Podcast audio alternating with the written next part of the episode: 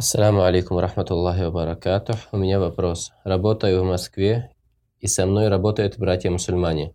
На пятничный намаз они не могут ходить, потому что начальник не разрешает, и они пятничный намаз читают на работе. Правильно ли это?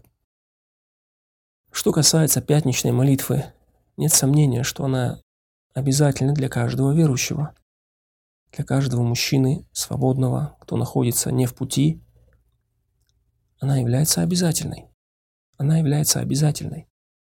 И работа не является оправданием для того, чтобы не ходить на пятничную молитву. Ни работа, ни учеба, ни что-нибудь другое не является оправданием. Оправданием для этого является либо путешествие, либо болезнь.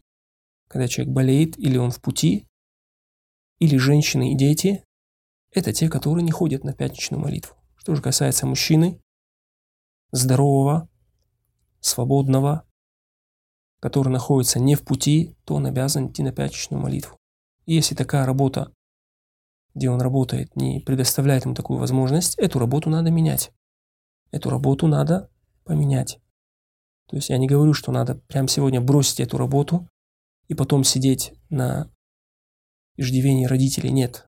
Однако, раз такая работа, которая мешает твоей религии, находясь там, уже сейчас надо искать другую работу, где ты можешь исполнять свои обязательства перед Творцом.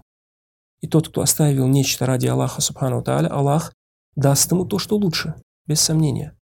Как это сказано в достоверном хадисе. Тот, кто оставил нечто ради Аллаха, Аллах даст ему то, что лучше этого, без сомнения. Аллаху алям.